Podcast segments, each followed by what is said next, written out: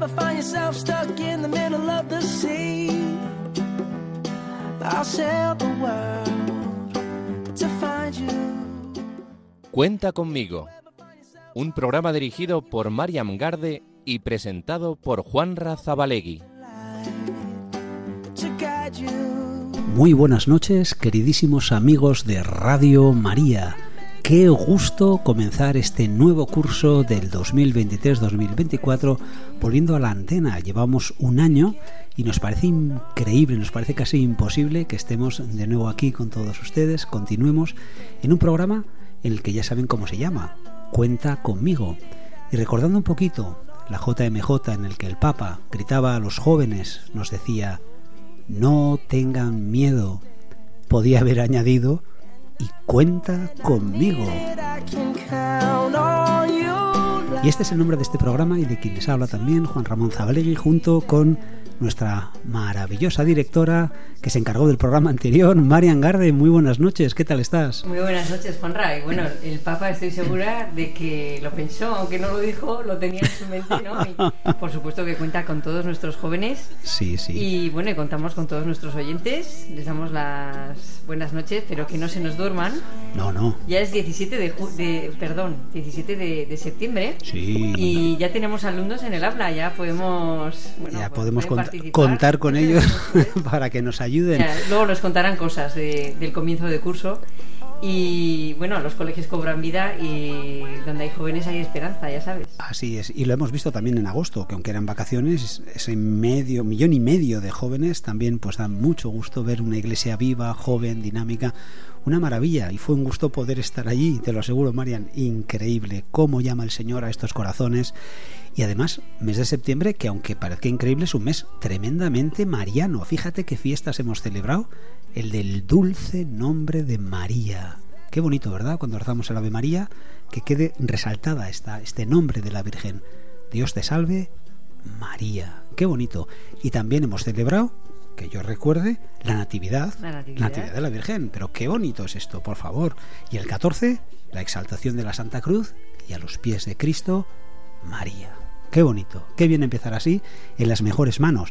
Y entonces, si te parece, Marian, Pues como siempre, hacemos nuestra oración. nuestra oración, rezamos. Invocamos al Espíritu Santo y le decimos, Oh Espíritu Santo, amor del Padre y del Hijo, inspírame siempre lo que debo pensar, lo que debo decir, cómo debo decirlo, lo que debo callar, cómo debo actuar, lo que debo hacer, para gloria de Dios, bien de las almas y mi propia santificación. Espíritu Santo, dame agudeza para entender, capacidad para retener, método y facultad para aprender, sutileza para interpretar, gracia y eficacia para hablar. Dame acierto al empezar, dirección al progresar y perfección al acabar. Gloria al Padre, al Hijo y al Espíritu Santo, como era en el principio, ahora y siempre, por los siglos de los siglos. Amén. Bueno, pues adelante en este nuevo curso. Contamos hoy con una persona, como siempre, muy especial, ¿verdad? Sí, le tenemos mucho cariño a Sara, que luego la presentaremos con más detalle. Pero es una persona que nos ayudó a los comienzos de este programa, ¿verdad? Aunque Sí, no sí. salió en antena, pero sí que nos estuvo ayudando a, Sí, a luego- los primeros programas. Luego lo vamos a contar, porque es gracias a ella es que estamos aquí. Ella a lo mejor no lo sabe, pero se lo vamos a contar ahora y a todos ustedes, queridos amigos.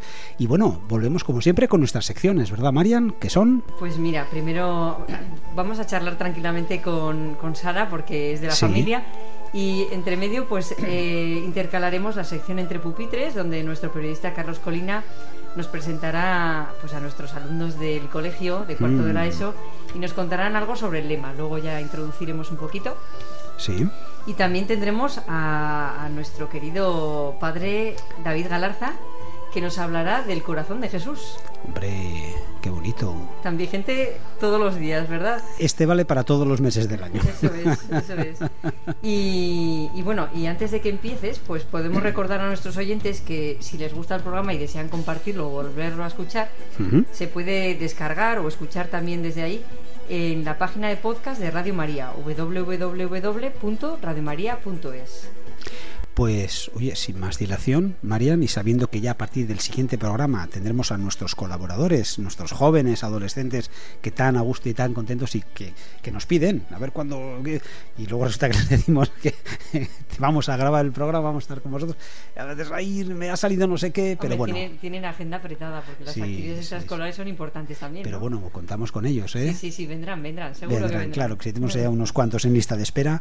Pero bueno, sin más dilación, presentar a nuestra invitada, que es ni más ni menos que Sara Ruiz Núñez. Muy buenas noches, Sara. Muy buenas noches a todos los que nos están oyendo, nuestros jóvenes, que el día de hoy son como ese pilar de la Iglesia Católica, ¿no? En el que todos ponemos nuestra fe. De verdad que es un gusto para mí estar aquí con ustedes dos, como siempre, que también les aprecio un montón, de verdad. O sea, es que para mí son una bendición de la Iglesia también. Bueno, bueno, Sara, qué gusto. Bueno, jóvenes y gente de corazón joven, como todos los que nos escuchan aquí en estas horas de la noche o en los programas, en los podcasts, como muy bien ha comentado Marian. Sara, tú actualmente, ¿qué estás haciendo? Bueno, yo actualmente me estoy desempeñando como secretaria de la Delegación de la Pastoral Familiar de. Pamplona y Tudela. Ahí, ahí me tiene Dios por los momentos. Oye, y en, claro, eh, tuvimos un programa en el que hablamos con un matrimonio joven. Eh, ¿Estás viendo jóvenes que se casan, que se animan a casarse? Sí, sí, la verdad que sí. O sea, ahí tenemos de todas las edades. Eh. Nosotros desarrollamos cursos prematrimoniales que de hecho va a haber este 23 y 24 de septiembre uno. Ah, muy bien. Hay 13 parejas apuntadas, entonces bueno, pues, eh, pero todos los cursos que hemos hecho es como de todas las edades, desde los que tienen 21, 22, 23, o sea, hasta incluso pues ya personas mayores, pero que mira, que quieren cumplir el- con el sacramento del matrimonio. Qué bonito, qué experiencias, ¿no? Además, suele ser un momento muy bonito de convivencia, de encuentro con el Señor, Sí. imagino de diálogos interesantísimos. Sí, sí, sí, no, preguntarse el uno y el otro, y el otro, ¿no? Pues eh, que si te gustaría tener hijos, cuántos, que sobre la economía del hogar, que la educación de los hijos, a qué colegios, o sea, como eh, todas estas preguntas que a veces siendo novios no, no se preguntan, Sí. pero es- son elementales. Sí, sí, sí. Bueno, sí. ¿Cuántos cursillos hacéis al año? Hacemos cuatro, septiembre, ah, bueno. mira, septiembre, enero, abril y junio. Vale, y 13 parejas en este último. En este último, pero hemos llegado a tener hasta 18, así. 18, 18, 19. Bueno, sí, bueno, sí, sí, bien, bastantes. Pues, la Sí. gente se casa, la gente joven se casa, qué bien, qué bendición. Sí, sí, sí. Sacramento precioso. Sí, ¿no? Invitarlos, o sea, que se inscriban, ¿no? Siempre. Y que además en la delegación de familia los tratamos con tal detalle que muchas veces hacemos comidas para ellos. O Ah, sea, el bueno. domingo una barbacoa, una paella.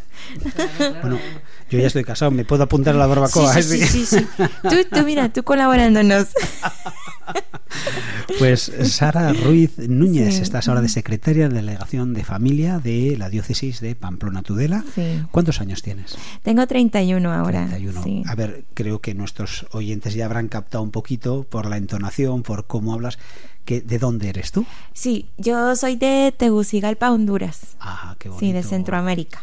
Bueno, ¿y qué te ha llevado a venir aquí, a Navarra? Pues, a ver, es, bueno, es una muy larga historia. Pues nos la vas a contar. Sí, se las cuento. Pero así de inicio, ¿por qué te dedicaste? ¿Por qué, por qué decidiste España? Porque, bueno, porque yo siempre busqué un, una, o sea, mis estudios posteriores a la licenciatura, al grado, siempre quise tener como una experiencia en el extranjero de estudios. Entonces, em, resulta de que, pues nada, que yo opté a muchas universidades en España y de todas las univer- universidades que me contestó fue eh, la Universidad de Navarra en sí que me dio el seguimiento Sí. que yo quería, ¿no? Y entonces eh, yo pues eh, sabía que la Universidad de Navarra era, o sea, que la había fundado San José María Escriba. Que yo nunca había escuchado de él, de hecho, o sea, ni, ni, ni del Opus Dei, ni de él, ni na- nada. Ujú. Y entonces empecé a, a orarle a San José María y, y- y le dije, mira, pues necesito una carta de aceptación porque pues necesitaba una carta de aceptación para luego optar una beca. Es que si no, no me venía. Mm. Y, claro, mis papás no tenían más de 11 mil euros, no tenían ni 15, o sea, nada para que yo sobreviviera acá. Sí. Entonces yo era como siempre me he buscado mis medios para poder estudiar y, y- y sobrevivir después de los 18 años, ¿no? Entonces, este, nada, pues eh, yo envié como la solicitud, me contestaron, me dieron el seguimiento, luego yo opté a la beca, me la dieron, o sea, eso fue, fue como en, en muy corto tiempo, o sea, era muy de Dios. Y nada, eh, me gané la beca y me vine. Y te viniste Vine para a aquí. estudiar el máster, sí. ¿Qué estudios? Estudié intervención educativa y psicológica. El MIEP, sí. El Bueno. MIEP de, de la Universidad de Navarra. bueno, oye, sí. muy interesante. ¿Te gusta entonces también dedicarte a los jóvenes, a la enseñanza? Sí, sí. O sea, siempre mi mundo se, se ha visto en torno a la educación, al voluntariado y pues también un poco a la administración también, antes de venirme incluso. Bueno, volveremos en la segunda parte del programa a indagar un poquito más sobre tu vida, Sara. Muy bien. Pero es que, claro, como has estado aquí este verano también trabajando, que no has tenido vacaciones, creo que te has marchado a Lisboa. Sí, sí. Yo me he marchado a Lisboa, sí, sí. De hecho, esa fue la semana que pedí vacaciones. Ah, bueno. ¿Ya te La- imaginas? Sí, sí, la JMJ. La JMJ. Bueno, sí. que habrá, me imagino, habrá ido toda una preparación previa, más luego el estar allí. Entonces, esto es lo que nos tienes que contar. Sí. Sara, ¿qué, ¿cómo ha sido esto? Cuéntanos. Pues mira, mm, yo voy a ser muy sincera. Mm, A ver, yo soy muy poco de calor. Entonces, mm, a mí me costó mucho pensármelo ir porque es que no me gusta nada y yo sabía que yo iba a ir a sufrir por el calor allá. Cierto que vengo de un país tropical, ¿no? Pero es que en mi ciudad no hacen estas temperaturas 40 grados, 39, no, no. O sea, no. Vale. Y resulta que me decidí como, no sé, creo que un mes antes, así. había, había un grupo que, que de jóvenes que todavía yo podía inscribirme. Sí. Y la verdad que un grupo fenomenal. O sea, era un grupo muy jóvenes, 15 años menores que yo, Sí, sí. pero con una fe, con, no sé, es como, como muy arraigada y además es que eh, eh, como muy centrados, ¿no? No era un grupo que, ay, que voy a ir a Portugal solo por ir a pasear, no. Sí, sí, sí. Era un grupo que de verdad iba a lo que iba, a orar. De hecho, en ningún momento se desviaron, ay, que vamos a conocer aquí, no, no. Pasamos por Guadalupe y después llegamos a Lisboa y, y nada, o sea, en todo el camino, la verdad, o en misa o en adoración, rezando el rosario, oración de la mañana y la de la noche, ¿no? Muy bien. Un grupo fenomenal. Pues mira, mm, yo le agradezco un montón a Dios haber ido porque yo estaba entre... mm, O sea, eh, quien me conoce sabe que yo estaba entre, pues no sé, a lo que Dios me había llamado, ¿no? Mi vocación. Entonces, yo me decía para mí, pues es que no sé si Dios me llama a una vida consagrada, tal vez no de, de ser una hermana, una, no una religiosa en sí, eh, pero pues una vida consagrada dentro de la iglesia, porque la verdad pues, me gusta mucho trabajar dentro de la iglesia, porque siento que, pues si mi trabajo es como que no, va directo, eh, pero no sabía si también a la vida matrimonial. Entonces, yo con todos mis, mis miedos, ¿no? O sea, yo fui a la JMJ y, y me dije, o sea, de repente, creo que fue o un momento antes de la adoración al Santísimo o durante la adoración, es que no recuerdo muy bien, pero, pero yo sentí, o sea, yo le dije al Señor, el Señor, eh, si tú tienes un chico preparado para mí, o sea, por favor, dámelo y dámelo bien, o sea, que sea un buen chico. Eh, porque de repente sentí que no era como una vida consagrada. No sé por qué, o sea, mi oración fue esa, ¿no? Y, y yo creo que me lo terminó como de reafirmar lo que venía buscando desde hace, mm, creo que tres años. O Sí. sea, entonces, pues no sé, o sea, yo mm, le agradezco esta experiencia al Señor y, y es que además, o sea, mm, vine como muy agradecido, o sea, yo fui a la JMJ como, ay, voy a ir porque, bueno, pues nunca he ido a una JMJ, eh, De hecho, no fue ni, ni, ni con la intención, no fue ni con la intención de saber mi vocación. O Sí, sea, sí, pero sí. el Señor hace siempre de la suya. Eso, eso es verdad. ¿Cuántas llamadas habrá habido en esta JMJ, verdad? Y cuántas respuestas. Fue muy bonito, ¿eh? fue muy bonito ese grito del Papa de no tengáis miedo. Nos recordaba eh, a los que somos un poquito más mayores a San Juan Pablo II, aquel grito también, no tengáis miedo, ¿no? O sea, dar la vida, merece la pena dar la vida por Cristo. Oye, pues, pues a ver el Señor dirá, si te dejó Pues con paz, por lo menos, te dejó con paz. Me- sí, la verdad que me dejó con paz. Y sí es cierto de que fue pues y que los miedos, o sea, yo creo que siempre estarán presentes. No, bueno, en el sentido de que, pues, o sea, que es una vocación, que el matrimonio sabemos que no es fácil, ¿no? Sí. Sabemos de que el demonio siempre va a querer intervenir, pero que si siempre tenemos como a Dios en medio, ahí estará, ¿no? El matrimonio siempre firme. Eh, yo, yo sí tenía un montón de miedos. O sea, sí puedo decir que antes tenía como mil veces a la potencia mil, ¿no? Los miedos. Pero ahora es como, bueno, pues mira, Señor, si me lo quieres dar, bien. Si no, pues ya me dirás si me quedo soltera y sirvo a la iglesia. O sea, tú, tú sabrás qué hacer de mí, ¿no? Pero bueno, estoy como así como tirada a lo que tú quieras. ¿sabes? Mira, qué bien, el abandono, ¿verdad? Qué Sí, maravilla y una vida de servicio y de entrega. Sí. Oye, con más jóvenes, ¿cuántos jóvenes fuisteis más o menos en ese grupo en el que el tú grupo, estabas? mm, creo que habíamos 25. 25. Sí. ¿Unidos, por tanto, al resto de, de Navarra o ibas con algún movimiento? No, no, no. Eh, así, pues nosotros y ya está. Un poco Sí. los que quedabais ahí más rezagados, ¿no? Los del mes anterior. Muy Sí, bien. Porque aquí sabemos, por ejemplo, que en Navarra, desde la Delegación de Juventud, cerca de 800 jóvenes. Más luego desde otras parroquias también que organizaron, pues también otros cientos de jóvenes, eh, otros movimientos, eh, del camino, de Escola Corses Jesu, de.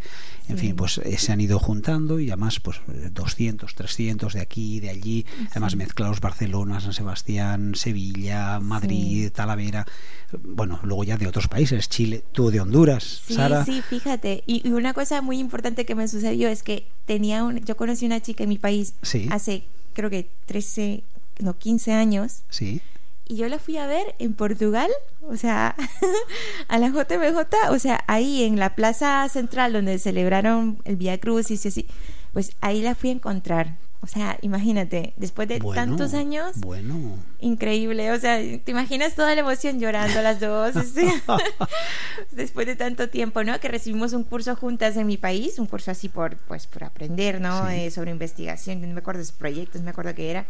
Y esto, o sea, increíble, Qué también encuentro, agradecida, agradecida con Dios por ello, sí, de verdad que sí. Eso te conmovió, ¿verdad? Sí, te sí, te sí. conmovió.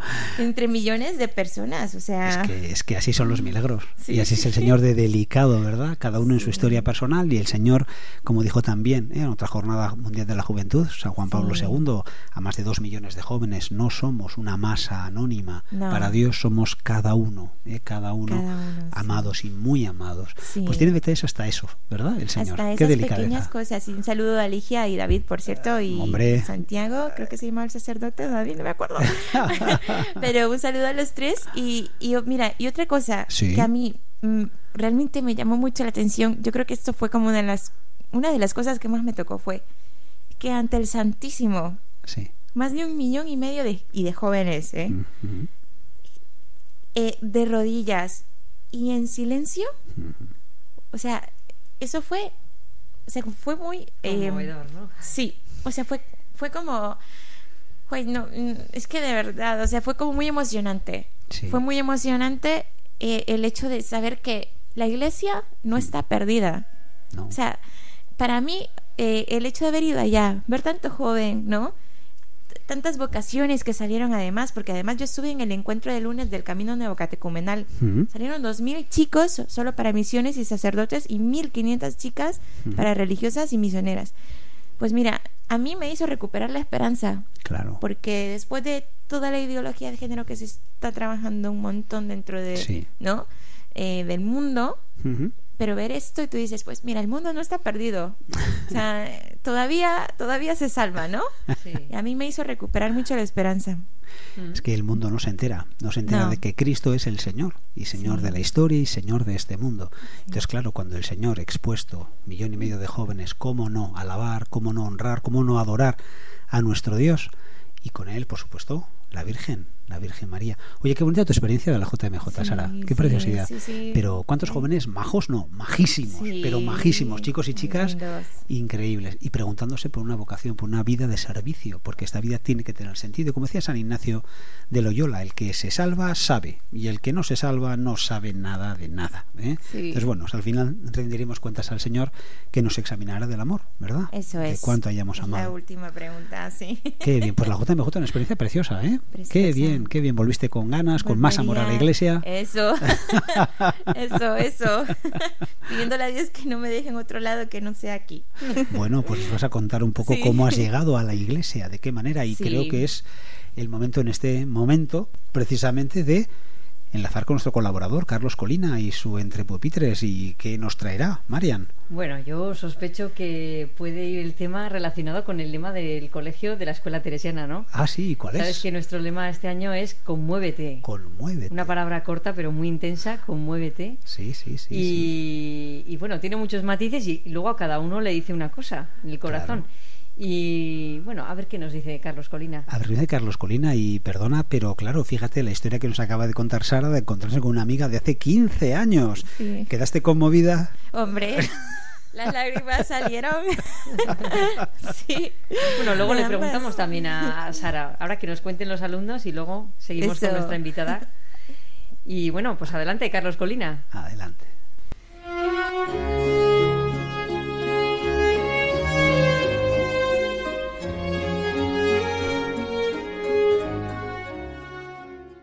Juanra, Marian, muy buenas noches. Fijaos qué cosas tan distintas y a la vez tan hermosas nos conmueven. Vamos a escuchar a alumnos y profesores del Colegio Teresianas de Pamplona. Adelante. Como este año el lema es Conmuévete, les vamos a preguntar a algunos compañeros qué es lo que les conmueve a ellos. Hola, perdona, ¿qué es lo que a ti te conmueve? Lo que me conmueve es ver en películas y series eh, amores adolescentes. A mí me conmueve ir a un concierto y que la música vibre por todo lo alto. Y también ver a, a niños pequeños llorando. A mí me conmueve ver a las personas mayores pasar tiempo con sus nietos y sus hijos. A mí me emocionan los abuelos en general, pero por ejemplo cuando vienen a recoger a sus nietos al colegio. A mí me conmueve ver a un pájaro en la calle con el ala mal y que no puede echar a volar otra vez. A mí me conmueve ver a la gente y, y los curas. A mí me conmueve ver a dos abuelitos en el parque. A mí me conmueve ver animales abandonados. A mí me gusta cuando la gente canta los cumpleaños y eso. A mí me conmueve ver a los amigos al inicio del curso. A mí me conmueve ver un abuelo eh, comiendo solo en un restaurante y la música. A mí me conmueve ver animales en la protectora que llevan años y nadie los acoge.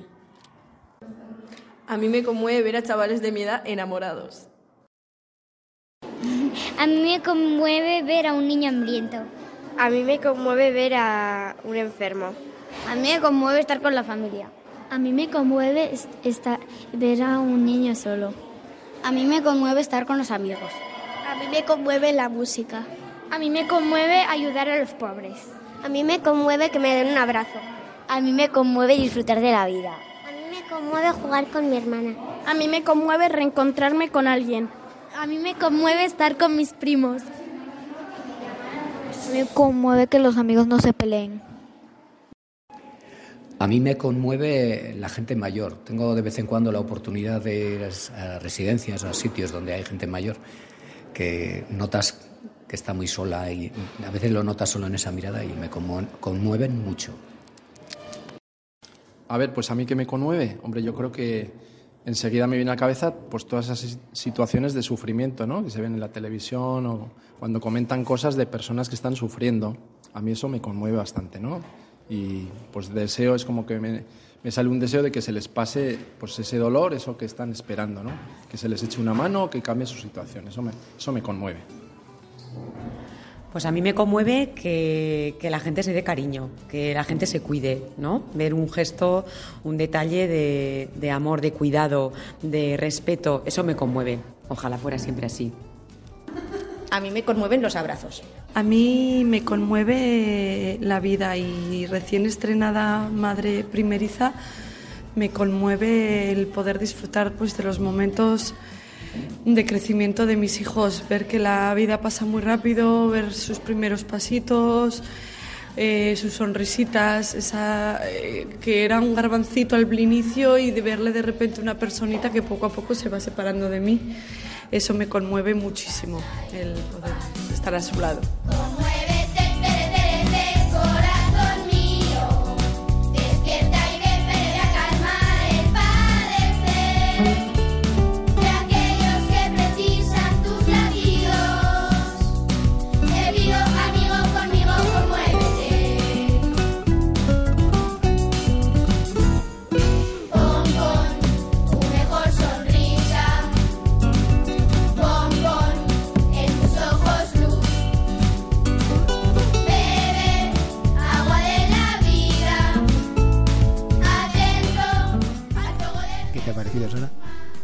¿Qué te ha parecido? Pues fenomenal. Como todas las intervenciones. Bueno, ¿a ti, ¿a ti qué te conmueve? ¿Qué te hace llorar? Además de la experiencia que nos has contado antes. Pues a mí un montón de cosas. O sea, yo, yo soy, o sea, si alguien me conoce y dice, es que sales una llorona. soy súper llorona. O sea, a mí me conmueve, yo qué sé, eh, mira, la, pobreza a mí me conmueve un montón. Hmm, la pobreza. Eso yo creo que desde que estaba pequeña, porque solo recordarme, fíjate, nunca se me olvida, yo una vez, no sé qué edad tenía, igual tenía siete años, nunca se me olvida que yo vengo en el coche de mis padres y vi a un niño eh, súper sucio viviendo en una eh, como casetilla súper pequeña en una acera y que sus padres enfrente de esa casetilla tenían la venta de caramelos es que con lo que vende esta gente al día es lo que comen al día. Y ver a mí esa situación, eh, tenían una colchoneta en esa casetilla, pero pequeña, ¿no? Que los, como que ahí metían al niño para que estuviera, pero no le diera el sol. Pero, o sea, yo dije, algún día, o sea, en mi futuro, cuando yo crezca, ¿no? voy a hacer algo por los pobres. Qué bien. Y, y de verdad, o sea, que, que si Dios me ha dado la oportunidad, bien, pero es que no me quedo con, me quedo siempre con las ganas. Es como, tengo que hacer más, más, más, ¿no? Entonces, bueno, pues siempre cuando voy a mi país, pues aprovecho, ¿no? Sí. Honduras, porque nos ha dicho Sara Ruiz Núñez, que es eh, nuestro, nuestro personaje que nos, que nos acompaña, esta querida amiga, y a la cual pues le estamos haciendo una entrevista preciosa que nos ha contado ahora mismo su experiencia de la JMJ y luego vamos a nos vas a contar más cosas de cómo llegaste hasta aquí hasta este recorrido que es y hasta llegar hasta la iglesia pero claro con esto que hablamos de conmoverse a ti Mariana a ti qué te conmueve Mira qué cosa, ¿eh? Me preguntas a mí también. Te pregunto directo, claro que sí. Estaba, la verdad es que estaba pensando, a mí me conmueven muchas cosas. Una de las cosas que más me conmueven es eh, ver un parto. Ah, mira. Eh, ya sea en, de verdad o sea una película que es ficticio y que el bebé ya se ve que tiene cinco meses y si me sigue conmoviendo. Yo creo que eh, decía una psicóloga que el mundo se conmueve cuando nace un niño. Ah, mira. Y es verdad, ¿no? Es como un salto de alegría para toda la mm. humanidad y a mí me conmueve. Y otra cosa que, que te estaba escuchando y yo tuve ocasión de ir a Marruecos cuando era más joven. Sí. Y una cosa que me conmovió mucho fue los niños del pegamento. Ah, o sea, vimos unos niños que estaban así como, como idos, como mareados en la calle, y entonces yo pregunté, ¿qué les pasa a esos niños? ¿no? Y, no sabía lo que era, y nos dijo, el sacerdote que nos acompañaba nos dijo, son los niños del pegamento. Como no tienen padres y están abandonados y viven en la calle, ah, eh, para olvidar la, la pena que, el dolor que tienen dentro, se consiguen pegamento, que no sé ni cómo lo consiguen, y están todo el rato inhalando el pegamento. Y sí, era muy triste, sí. Eso sucede también en mi país y también lo hacen para sentirse llenos del hambre. Ah, o sea, para opacar el hambre también. Bueno, te preguntamos a ti también, Juanra. Pues yo que queréis que os diga, como me hago mayor, cada vez más mayor, pues lo que más me conmueve son los ancianos y, y, la soledad. Sí. La soledad que hay.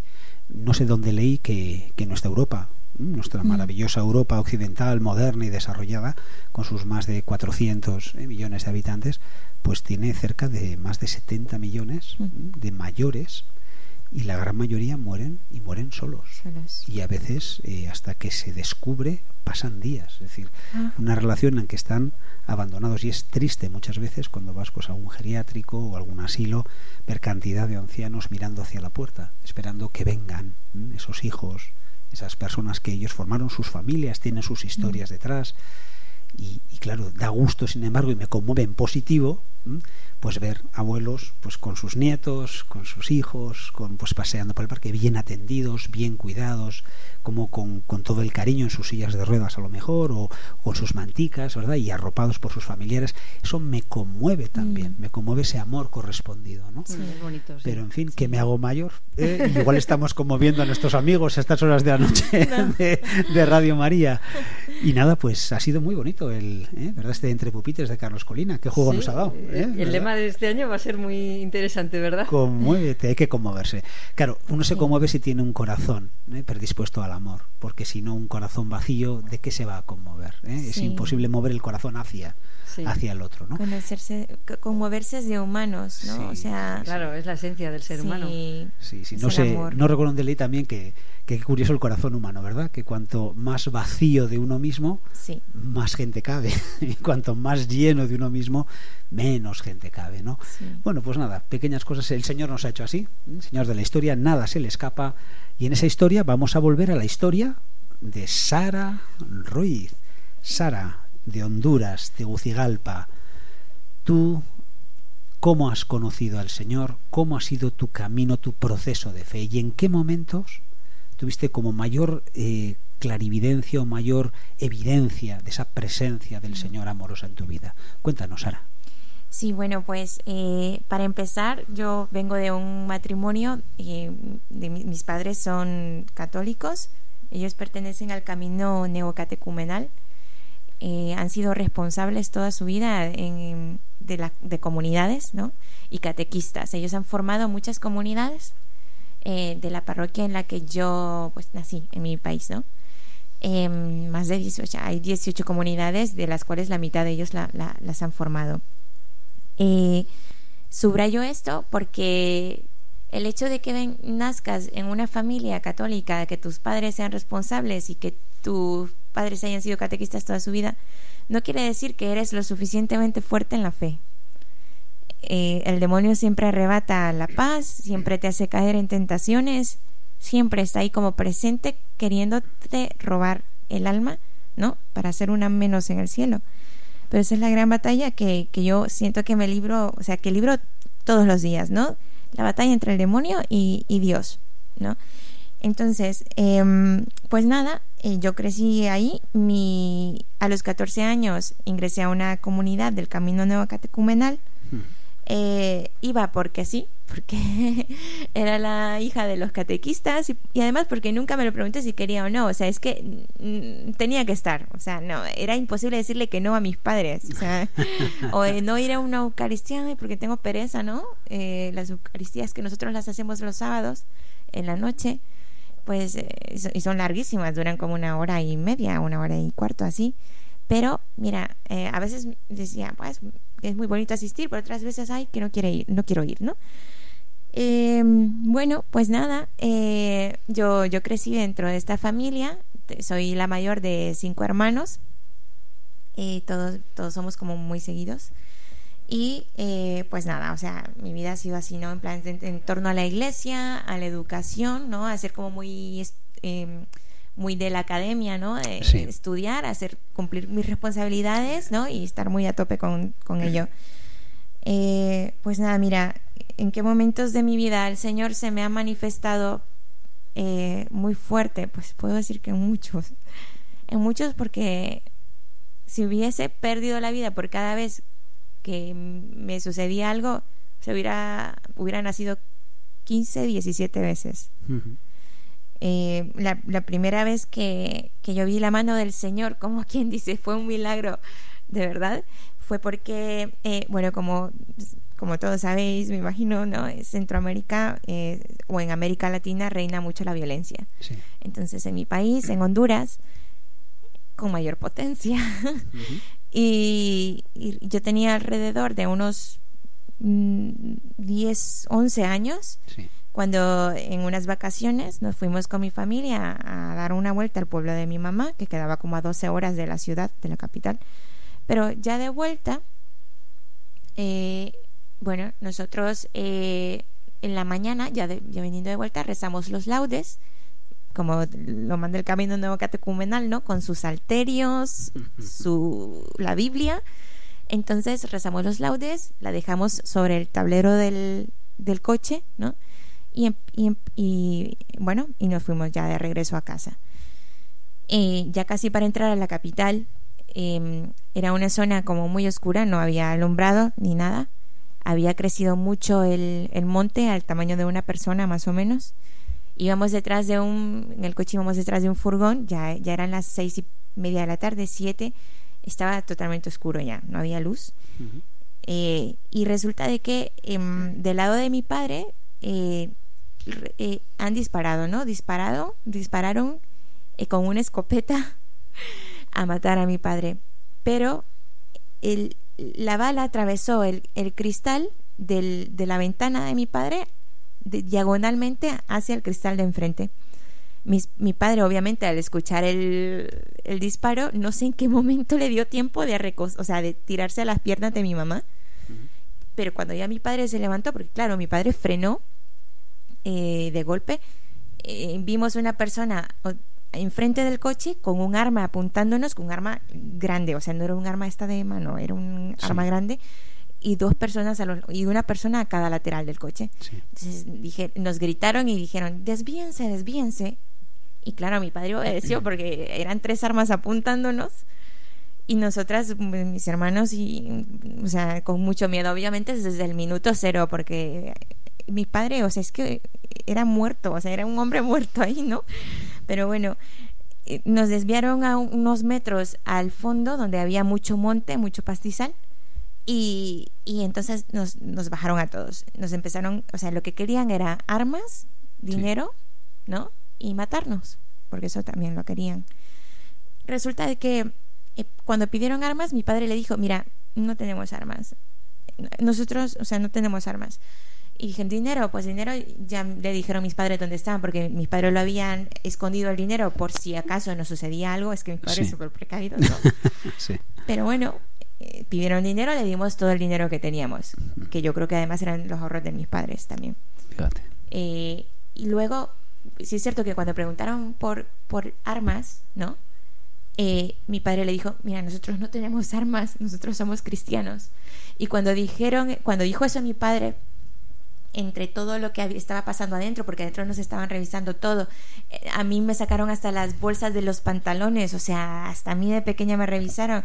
A mi madre también, mi mamá llevaba mi hermana de brazos que tenía cuando llegamos a la casa los vidrios, o sea, el cristal en el pañal. O sea, era, fue, es que fue, fue nos tiraron a matar.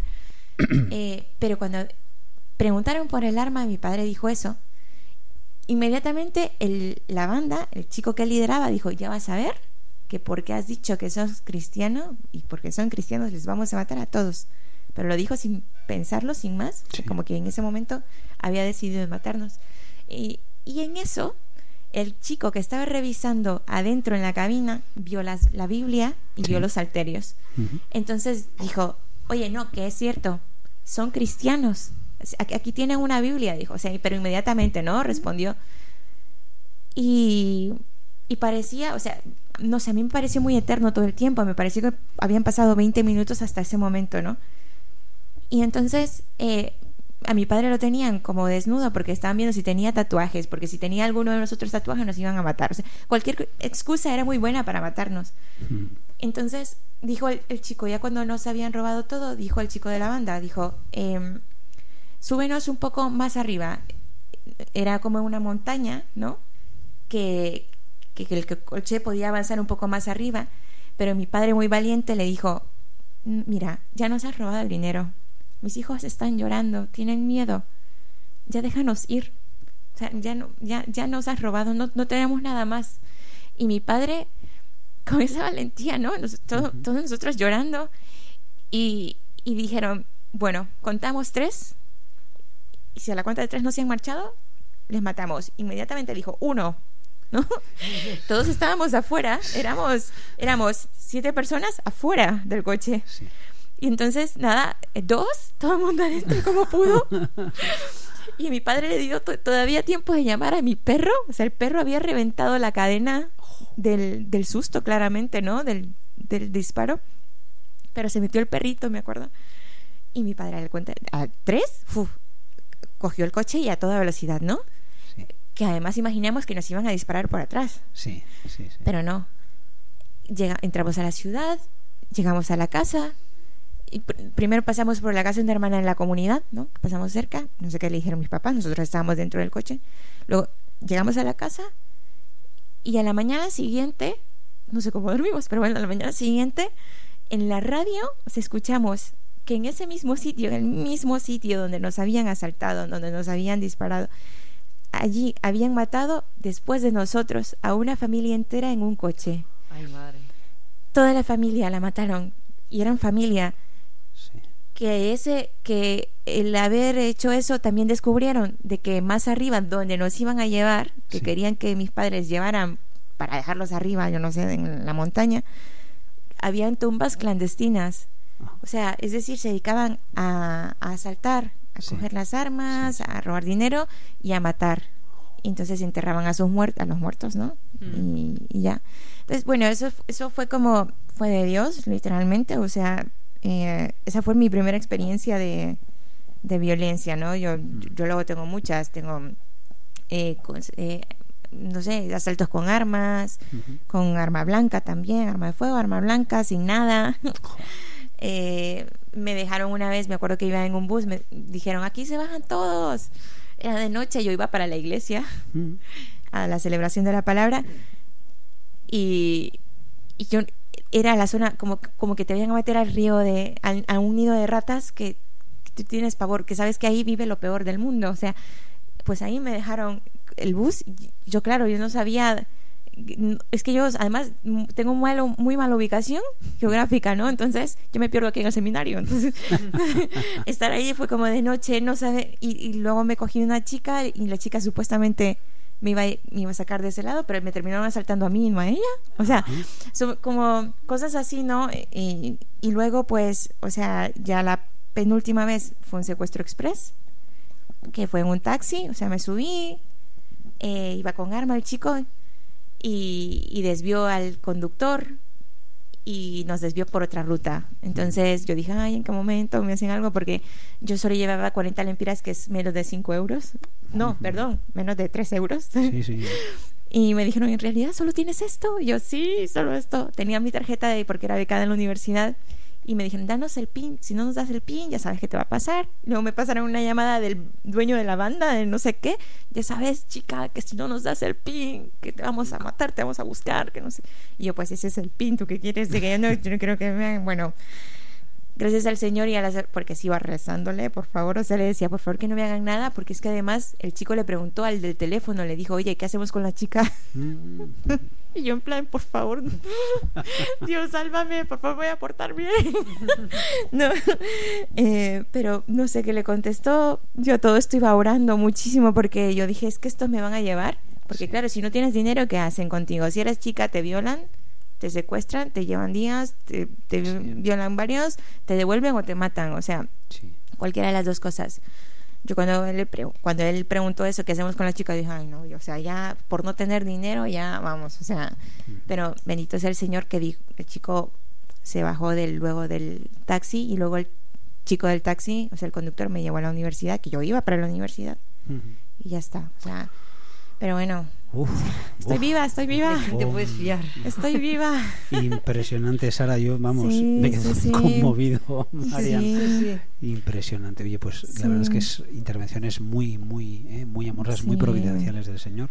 Porque, como muy bien dices, hay otras chicas que no han tenido eh, esa fortuna. Y es para dar gracias, ¿no? Que, claro, estos eh, chicos que te asaltaron, estas bandas, son gente joven. Uh, sí. La mayor son gente joven. Sí. Y esta gente joven, motivos económicos sobre todo, de... Pues mira, yo, yo, yo sé que, por ejemplo, una vez que me asaltaron, iban en un carrazo, o sea que nunca te ibas a imaginar que se iban a bajar de ahí para saltarte. Carrazo hablamos de un coche, un coche espléndido. Un, de un cochazo, sí, como dicen aquí, un cochazo, un cochazo, o sea, y grandísimo, o sea, se bajaron solo para asaltarme a una chica y a mí, o sea. Y lo peor que iba a un encuentro centroamericano, yo con, iban los iban con mis ahorros para depositarlos en el banco. Sí. Y me lo robaron, ¿no? Pero luego volvió Dios a dar dinero y yo ah, fui. o sea, yo fui, ¿no? Pero, pero sí, o sea, narcos, te pueden asaltar narcos también. O sea, para mí eran narcos, narcotraficantes. Sí.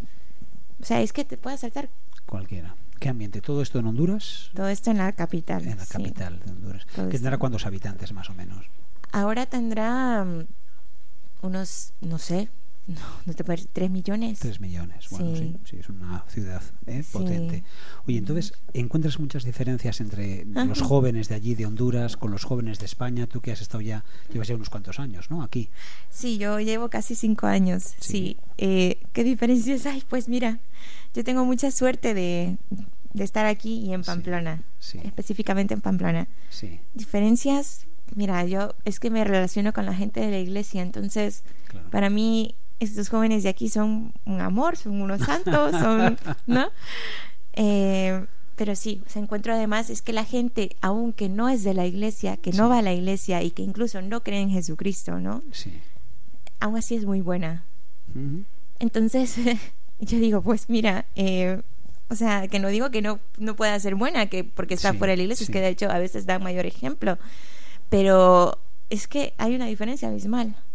Es abismal allá hay mucha corrupción en todo el sentido. A los niños les corrompen la inocencia, o sea, la inocencia la pierden muy pequeños. Por las situaciones en las que viven, por dónde viven, o sea, por la todo, es todo, ¿no? Los colegios. Por la dinámica de las familias, ¿no? Por la dinámica de las familias, sí. Por, si viven hacinados, es, que hasta pueden presenciar el momento en que sus padres están teniendo intimidad. O sea, es que es unas. Hay unas situaciones horribles. O sea, hay mucha diferencia estos jóvenes de aquí son, yo les veo como más más centraditos, por decirlo así, ¿no? Hay sí, sí, puede ser también una tradición ya, ¿no? De todas maneras, bueno, yo esto es para que nos cuentes horas, horas y horas, pero, pero vemos que no hay solución. Bueno, sí, hay una solución. La solución, ¿sabéis cuál es? Es el corazón de Jesús. Y creo que de esto, algo de esto, algo de esto nos va a hablar nuestro querido amigo David Galanza. Adelante, padre.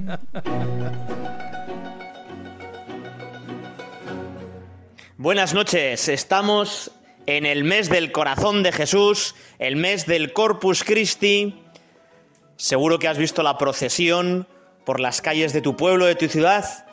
Creo que todos sabéis lo que es el Corpus Christi, ¿no? ¿Sabéis lo que es el Corpus Christi? Bueno, Sabemos que es una procesión para honrar y reafirmar que de verdad Jesús está en la misa, que quiere venir dentro de nosotros. Lo que no sabéis es que ese gran milagro, ese milagrazo, que es que Jesús se hace presente bajo la apariencia de pan, que se quiere meter dentro de nosotros, ha sido confirmado durante la historia con un montón de milagros. El más antiguo ocurrió en Italia, el anciano. En el siglo VIII, un monje de la Orden de San Basilio en la Lanciana, Lanciano, Italia, estaba experimentando dudas acerca de la presencia real de Jesús en la Eucaristía. Y entonces, en medio de una misa, mientras decía las palabras de la consagración, vio cómo el pan se transformaba en carne humana y la sangre en sangre humana y se puede visitar esa carne y esa sangre.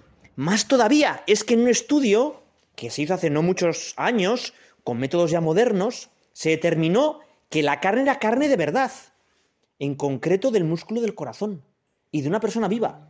Y la sangre era sangre de verdad. Y además, ya sabéis que la sangre tiene diferentes tipos de... Tiene A, el B, el cero. Es tipo AB que coincide con la sábana santa de Turín. Es una pasada. Algo parecido pasó con el corporal de Bolsena. El sacerdote Pedro de Praga de Bohemia celebró una misa en la cripta de Santa Cristina, en Bolsena, y entonces ocurrió el milagro. De la forma consagrada cayeron gotas de sangre sobre el corporal. Bueno, también, también algo parecido pasó en Casia, también en Italia. Ocurrió en un pueblo de Italia, Casia, en 1330. Un sacerdote había perdido su respeto por la Eucaristía y ejercía su ministerio sin gusto y por rutina. Por eso tenemos que rezar para que los curas sean buenos curas y traten muy bien a Jesús y enseñen a los demás a tratar muy bien a Jesús. Le llamaron para que llevara la comunión a un enfermo. En esa época eso se hacía solemnemente y tocando la campanilla por el camino. Claro, y entonces todo el mundo sabía que ahí estaba el mismo Dios pasando por las calles. El sacerdote, lejos de hacerlo así, colocó además de la forma consagrada dentro del breviario para transportarla sin el menor respeto ni delicadeza.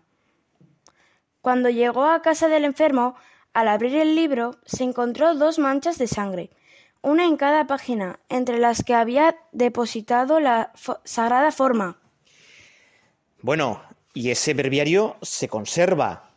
Vamos ahora a un milagro aquí en España en Zimbaya. En Zimbaya, España, se documenta otro milagro ocurrido en 1370, por el cual, dudando también un sacerdote sobre la presencia real de Jesús en la Eucaristía, sus dudas se despejaron al ver convertirse la forma consagrada en un trozo de carne que chorreaba sangre. Bueno, y diréis, bueno, pero estos son pues del siglo VIII, del siglo XIV. Bueno, nuestro Papa Francisco, en pleno siglo XXI, vio un milagro eucarístico. Atención, ¿eh? Atención. Uno de los milagros eucarísticos más recientes tiene como protagonista al Papa. En 1996, el Papa Francisco, entonces arzobispo de Buenos Aires, fue testigo directo del milagro eucarístico ocurrido en una iglesia de la capital bonaerense. Alguien había abandonado una forma consagrada, dejándola en un candelabro. Habrían, la habrían dado para comulgar y él en vez de comulgar, como con un desprecio, la habría dejado ahí tirada o yo qué sé, ¿no? Y entonces... El sacerdote, en lugar de consumirla, decidió colocarla en un recipiente con agua en el sagrario de la capilla del Santísimo Sacramento, esperando que se disolviera por si acaso estaba envenenada o lo que sea, se dejó con un recipiente de agua para que la forma se disolviera. Pero pocos días, pocos días después, la forma se había convertido en una sustancia sanguinolenta. Bueno, y es que, otra vez, se examinó esa sangre y es de un ser humano vivo, sangre del corazón, y además, científicamente se determinó que había sufrido un estrés severo que la habían golpeado o tenido un gran trauma. Y esas células estaban vivas. Fijaos, qué pasada.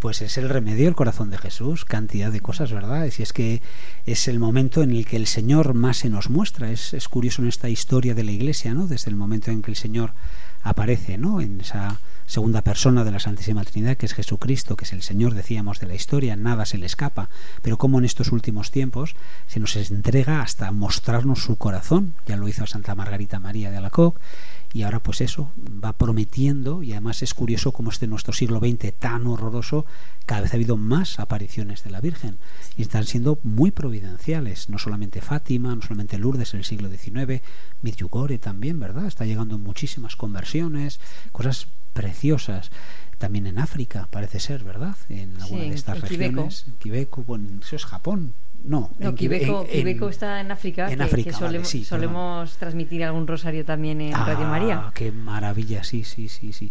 Oye, pues, pues qué bendición, ¿no? Que la Virgen nos proteja con su manto, porque si no, tal y como nos contabas antes, Sara, qué tristeza, ¿verdad? Cuántos jóvenes corrompidos y solamente el Señor. La única solución es el corazón de Jesús. Y nada, se nos acaba el tiempo, qué pena, Marian. Sí, tenemos que despedirnos ya. Qué pena, oye, un programa fantástico, dar las gracias a Sara Ruiz, qué experiencia nos has contado, Dios mío de mi vida, yo estoy conmovido. De las muchas que tengo. falta, falta. Tocados, tocados. oye, pues, pues te invitaremos a otro programa. ¿eh? Eso, eso. O sea que fantástico, Sara. y a todos ustedes, queridos amigos de Radio María, oyentes, qué alegría tan grande poder estar con ustedes y ojalá, como el año pasado, como el curso pasado, estemos otro curso más, pero eso como siempre en manos de María, el dulce nombre de María. Buenas noches.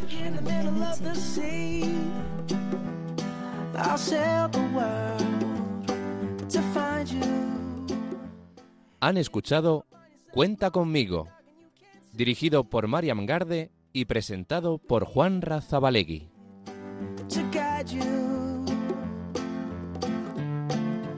find out what we're made of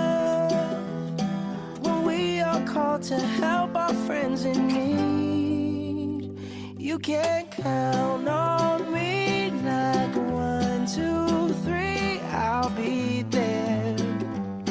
And I know when I need it, I can count on you like four, three, two, and you'll be there. Cause that's what friends are supposed to do.